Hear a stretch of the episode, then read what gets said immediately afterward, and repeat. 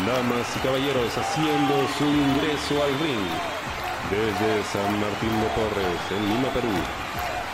85 kilos de pura sensualidad. El podcaster número uno de la podcastosfera nacional. Con ustedes, el Cola. Continuamos entonces con el Fantasy Booking de Gladiadores para el 2023.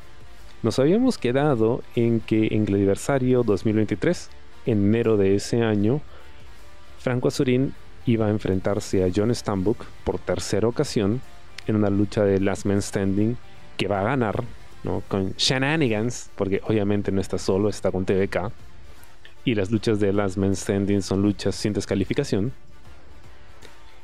Y Farid, pues eh, se va a enfrentar a Bad Boy Jr. en el main event, finalmente conquistando el título máximo de gladiadores. Entonces, en esta segunda parte del booking, me voy a concentrar en el periodo desde el gladiversario hasta el último gladiador, que va a ser a mediados de año. Pero ¿cómo, ¿cómo vas a hacer el último gladiador si no hay plata? Esa cosa sale muy cara. Sí, pero hay formas de hacerlo. ¿ok? Primero porque el concepto estaba muy chévere. Ahora, puede que por las condiciones, tanto del público como de la organización, no se pueda dar de la misma forma. En su formato original, Último Gladiador fue un evento de dos noches. En esta ocasión no pueden ser dos noches porque estarías ya pues, quemando al público, ¿no? Porque el costo de la entrada es mucho más alto que en esa ocasión. Entonces, que una persona pague 100 soles por dos noches de lucha libre está bien difícil. Además que incurriría en más gastos, más logística y todo lo demás. Pero creo que me estoy adelantando un poco. Vamos a, retomar la historia donde la dejamos. Entonces, Gladiversario. Eh, Farid gana su lucha, gana el título máximo. Franco gana su lucha contra John Stambuk. Y dejamos de lado ya esa rivalidad por ahora. Febrero el primer retador al título de Farid no va a ser Bad Boy Jr. con su rematch, porque sería demasiado pronto. Algo que suele suceder cuando hay estos rematch, por ejemplo en empresas como WWE, ellos tienen pay-per-views mensuales. Entonces, si un luchador pierde su título en un evento, en el siguiente evento puede tener esa revancha por el título. Ahora, ¿por qué no necesariamente agota la idea? Porque en medio de esos dos pay-per-views tienes muchos otros eventos donde puedes ver estos dos compitiendo con otras personas. Entonces como que te da un respiro de esa rivalidad, ¿no? O sea, sabes que vas a llegar a eso, pero no lo estás viendo semana a semana. En este caso, como solo tenemos un evento al mes, pues si en un mes haces una lucha y al siguiente vez la repites, de todas maneras se siente que es muy pronto. La idea es Vamos a dejar a Bad Boy Jr. para un poco más adelante. Y Farid le habla a John Stambuk, le dice, tú me ganaste cuando tuvimos la lucha para definir al primer retador al título. E incluso después de haberme ganado, me reconociste y me agradeciste por la lucha. Y eso nunca lo olvido. Así que quiero que mi primera defensa titular sea contra ti. Tenemos entonces Farid contra John Stambuk 2. De esa forma mantenemos a John Stambuk dentro de la figura del título eh, por el momento y cerramos bonito esa, historia que se había planteado en su lucha en septiembre, ¿no? que fue una lucha para mí hasta ahora la mejor del año. Entonces me gustaría retomar esa, esa historia por lo menos por una vez. ¿Qué pasa con Franco? Bueno, para febrero me gustaría que Franco se enfrente nuevamente a Éxtasis que regresa para buscar venganza, porque obviamente no se va a quedar tranquilo, pero como lo habían lastimado en la última lucha que, tuvo contra Franco y contra TVK, porque obviamente TVK va a estar ahí, va a estar siempre, no solo en la esquina de Franco, sino por ahí metiendo la mano cada vez que pueda. Éxtasis siente que no ha sido justo, pero esta vez ya sabe a qué se está enfrentando. Sabe que no va a estar peleando solo con Franco, sino que también tiene que cuidarse de TVK. Y eso pues pueden meterlo dentro de la lucha, ¿no? Que cada vez que TVK intente hacer algo, Éxtasis sea más listo, ¿no? Y, esté atento a la jugada. Eventualmente Franco le va a ganar. Pero acá hay un pequeño detalle que creo que es importante. Axel ya se la tiene jurada a Franco y a TVK por las cosas que han estado haciendo, porque obviamente han estado ganando las luchas no de forma tan limpia, y eso a Axel no le gusta. Además han intentado lastimarle al talento, en una etapa en la que Gladiadores no tiene muchos talentos. O sea, su roster está reducido por las lesiones y por todo lo demás. Entonces no puedes darte el lujo de que lastimen a tu gente. Por ello es que Axel le dice inicialmente a Éxtasis que no le va a dar la lucha, pero Éxtasis le insiste y le insiste hasta que finalmente acepta. ¿Ok? Por ahí que podemos aprovechar esto para refrescarle la memoria un poco a la gente sobre Renzo Gamboa, ¿no? Que todavía está fuera de la jugada porque obviamente sigue lastimado en storyline y que eventualmente volverá. No conviene que la gente se olvide de él porque nos va a servir para más adelante. En esta lucha, obviamente gana Franco Azurín, supera Éxtasis, pero lo que va a seguir por los próximos dos o tres meses, vamos a seguir trabajando la tensión entre Franco, TVK y Axel. ¿Por qué? Ya vamos a llegar a eso. Ahora estamos en marzo. Farid finalmente le da el rematch a Bad Boy Jr. por el título máximo. Es una lucha que va a ganar Farid. Ahora, puede que suene que no le estoy prestando mucho interés al personaje de Farid, pero no es así. Mi intención con estas luchas es que él siga demostrando que es un gran campeón, y que le pare el macho a cualquiera y que está dispuesto a aceptar cualquier reto. Pero también prefiero que esté alejado de Franco y todavía no crucen caminos. Eso lo vamos a ver más adelante.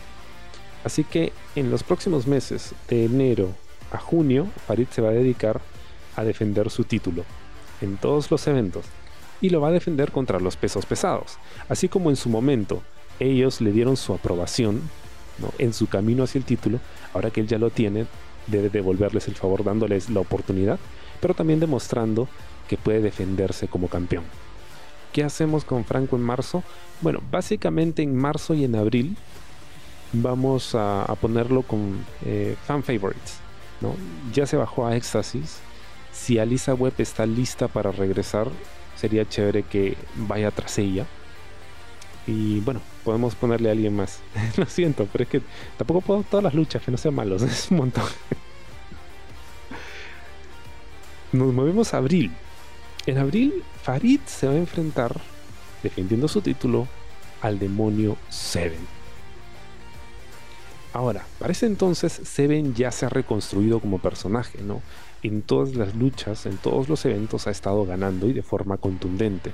Es más, sería chévere que antes de esta lucha titular, Seven y Reptil hayan resuelto esa, esa como que historia que quedó un poco colgando, ¿no? Porque si bien Seven le gana a Reptil en la última lucha, debido a la lesión que, sufrió Reptil, pues no cerró muy bien, no fue tan convincente esta, esta victoria.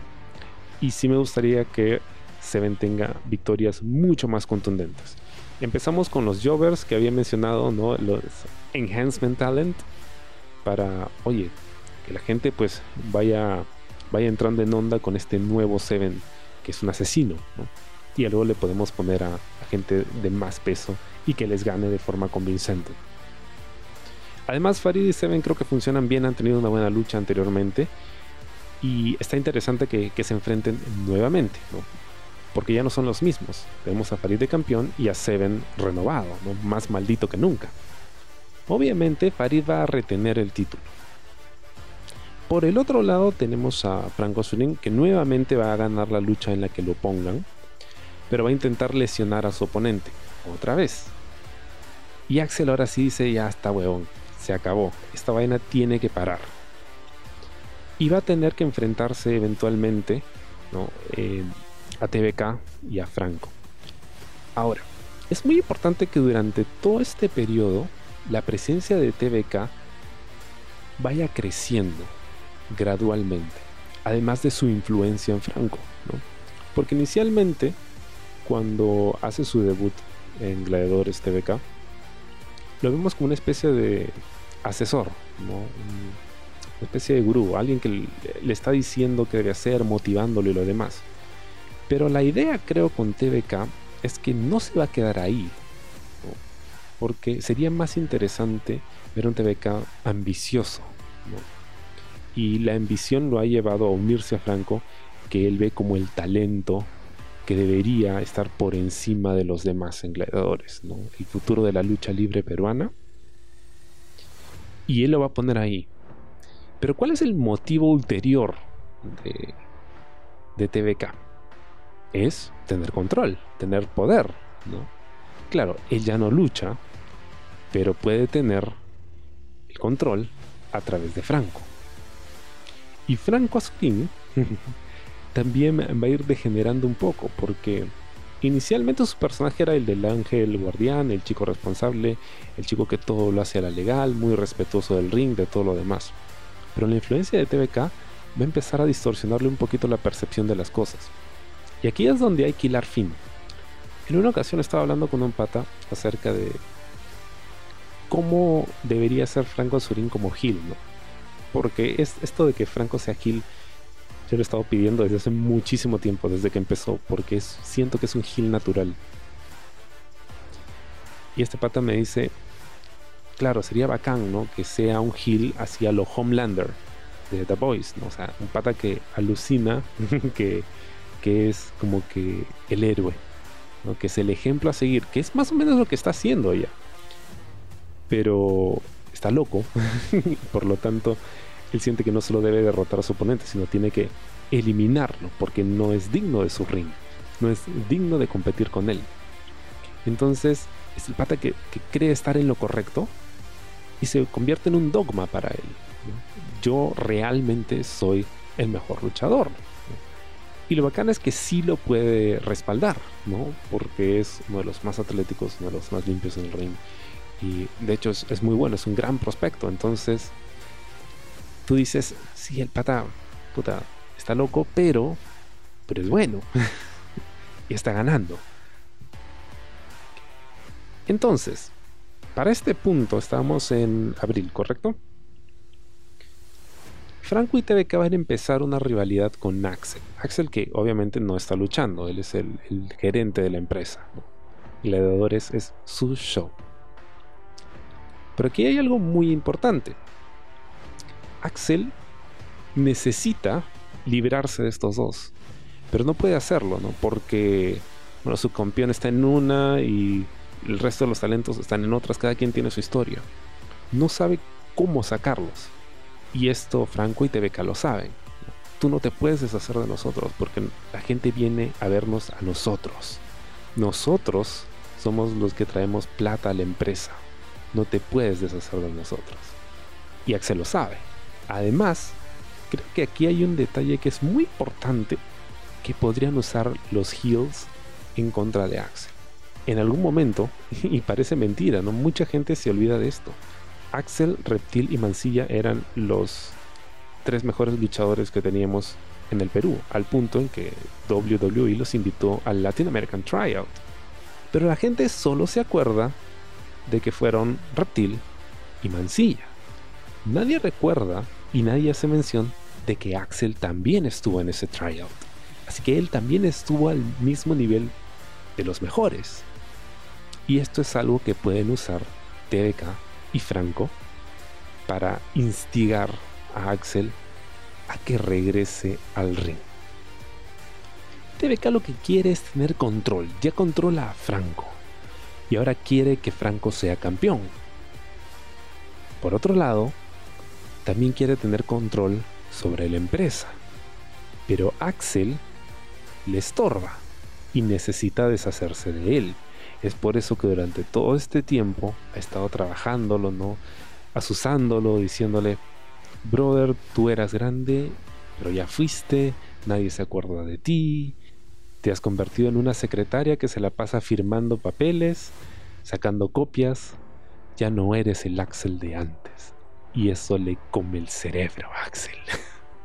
Porque todo el mundo recuerda que Axel era pues un Gil bastante petulante y le queda muy bien ser Hill. Y esto va a hacer que finalmente elija regresar al ring. Una vez más. TVK y Axel tienen historia, porque ellos han luchado antes en, otras empresas. Y pueden utilizar eso, ¿no? Axel, tú eras uno de los mejores. ¿Qué pasó? Nadie se acuerda de eso. Cuando hablan del tryout, todo el mundo habla de Reptil, habla de Mancilla, pero nadie menciona a Axel. ¿Por qué? Y como Axel ya está tan hasta los cojones de estos dos, tratando de malograrle el roster y la empresa, está bien, ¿me quieres en el ring? Me vas a tener en el ring. Así que para el mes de mayo vamos a tener a Franco Azurín contra Axel. Y por el otro lado vamos a tener a Farid contra Reptil por el título. La lucha que nuevamente va a ganar Farid. Farid sigue defendiendo honorablemente su campeonato y sigue cimentando su reinado como campeón, que es lo que hacía falta con el título. Con Cero no pasó porque, bueno, pandemia, ¿no? Con Cava tampoco pasó porque, bueno, los oponentes que eligieron y las circunstancias no se lo permitieron. Con Bad Boy Jr. todavía está por verse porque si bien em, arrancó con muy buen pie, después con lo de Mr. Green como que ah, se fue cuesta abajo. Vamos a ver cómo se recupera ese campeonato hasta el, aniversario. Pero Farid, la idea es que pues, sí logre darle ese prestigio al título, ¿no? con grandes defensas titulares. Entonces, Mayo, Farid Reptil, gana Farid, y Franco se enfrenta finalmente a Axel. Ahora, recuerdan que había mencionado yo que el torneo de último gladiador no se iba a hacer en dos noches, sino solo en una. Bien, ¿eso por qué? Porque, no se pueden tener dos noches, ya habíamos dicho, es muy caro y logísticamente es una pesadilla. Pero lo que sí podemos hacer es tener ya las semifinales y la gran final en el evento Último Gladiador del siguiente mes, de junio. Pero podemos empezar los cuartos de final un mes antes, en mayo. ¿Ok? Con la si no va a haber extranjeros en el último gladiador, sí, pueden haber quizá uno o dos extranjeros y sus luchas de cuartos de final las pueden hacer en sus respectivas empresas, ¿no? y gladiadores pues no solo subir las luchas sino reportar, ¿no? Esos estaban participando de repente de Chile, ¿no? Y en tal empresa ya se enfrentaron, así que el clasificado va a estar viniendo para último gladiador, ¿no? Traer uno o máximo dos creo que es suficiente para darle ya credibilidad de internacional al torneo último gladiador. No cuesta tanto, es más fácil el tema logístico y aprovechas para trabajar con alguna empresa de fuera. Pero ahora estamos en mayo y como Franco ha estado reclamando una oportunidad titular porque ha estado ganando sus luchas, con o sin trampa, tratando de lesionar a los oponentes, eso no importa, pero ha estado ganando, por lo tanto, debería ser considerado retador al título. Obviamente, Axel no quiere, ¿no? Pero como ya tiene una lucha pactada, Axel dice, ok, ¿quieres tu lucha por el título? Está bien. ¿Me quieres a mí? Está bien el ganador de Último Gladiador no solo va a ser reconocido como tal y va a recibir el trofeo correspondiente, sino que también ganará una lucha titular en nuestro próximo evento, el de julio. ¿Quieres su oportunidad titular, Franco? ¿Y me quieres a mí? Está bien. Pero vas a tener que ganar ese torneo. Y la primera lucha de clasificación, de cuartos de final, va a ser contra mí. Listo. Ahí está. Axel tiene la oportunidad de poner las manos encima a Franco por todo lo que él ha estado haciendo durante estos meses. Y Franco va a tener la oportunidad de, primero, sacar de la jugada a Axel, que es lo que TVK quiere y por eso le estaba lavando el cerebro. Pero también va a tener la oportunidad de avanzar en el torneo y finalmente ganar su oportunidad titular. Al mismo tiempo, TVK quiere asegurarse de que todo, todo esté cubierto. Ya tiene entonces a Axel donde lo quería. la misión de Franco es sacar a Axel de, de la jugada. Ya lo tiene. Finalmente, Axel ha aceptado enfrentarse a Franco. Pero además, voltea su mirada hacia el demonio Seven. no olvidemos que Seven había perdido una lucha titular contra Farid. Entonces TBK, obviamente como el motivational speaker que es, se le acerca y le dice, ¿sabes por qué perdiste? A pesar de que habías estado ganando todas tus luchas y te habías convertido en el monstruo que decías ser, perdiste porque no estuviste dispuesto a ir más allá. Pero si tú te unes a mí y has visto lo que he podido hacer por Franco, imagínate lo que puedo hacer por ti. trabajándole la psicología al weón. Y finalmente el demonio Seven acepta unirse a Franco Azurín y a TVK, formando un nuevo stable. El nombre no lo sé, pero ¿acaso no habla muy bien de la mente maestra de TVK el tener en un mismo stable a un ángel guardián y a un demonio? Ah, ¿qué tal, eh? Chúpate esa. Obviamente Seven acepta la propuesta y ayuda a Franco a ganarle a Axel. Con todo eso, vamos ahora sí con Último Gladiador. Junio. Bien. Este evento, como había dicho, sería de una sola noche. Tres horas. Para los cuartos de final. Y además vamos a tener algunas otras luchas. Y lo más importante, la defensa titular de Farid. Para esta defensa titular, yo siento que necesitábamos una lucha que no solo pueda ser buena a nivel técnico, sino que también pueda tener una historia que ayude a terminar de cimentar el legado de Farid en su primer run como campeón. Y para ello, Axel le da la oportunidad de elegir a su oponente. Has estado ganando todas tus luchas, así que te has dado el privilegio de elegir tú a tu oponente. No te lo voy a poner yo. Farid dice, quiero Apocalipsis. Apocalipsis, como ya sabemos, ha estado en, su último run, eh, como que en su gira de despedida, en este último año, enfrentándose a todos y ganando. Y sabemos ya que probablemente estemos en la última etapa de esa gira de despedida. ¿Qué mejor forma de despedir Apocalipsis que con una lucha titular donde él ponga su carrera en la línea.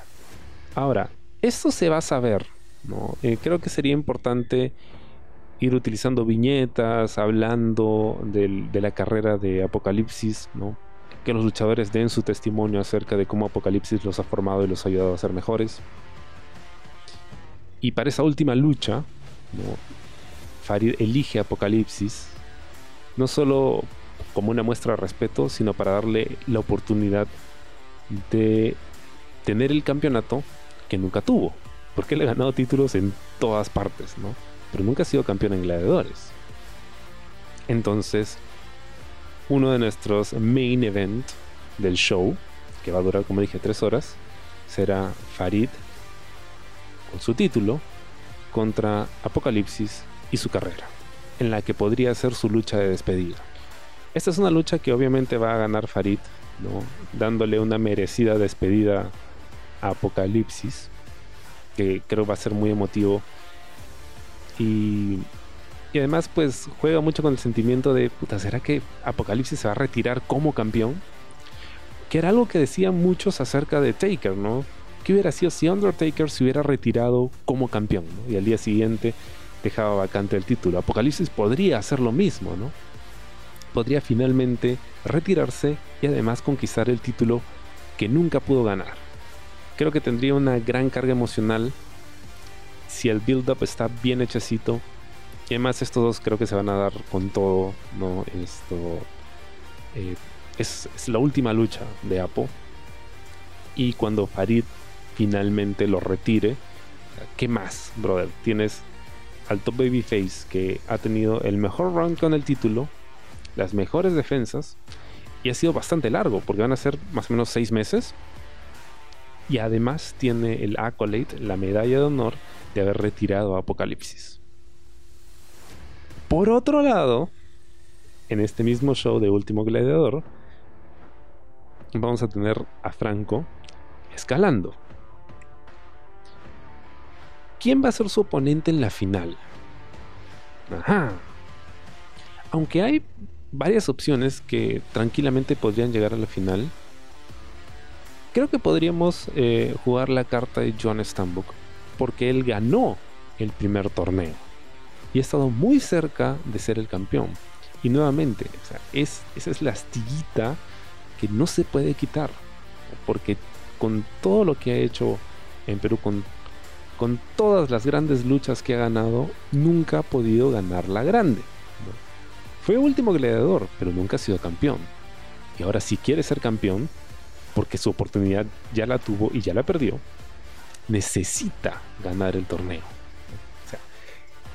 el hecho de que un luchador necesite ganar algo agrega una gran carga emocional y dramática a, la historia.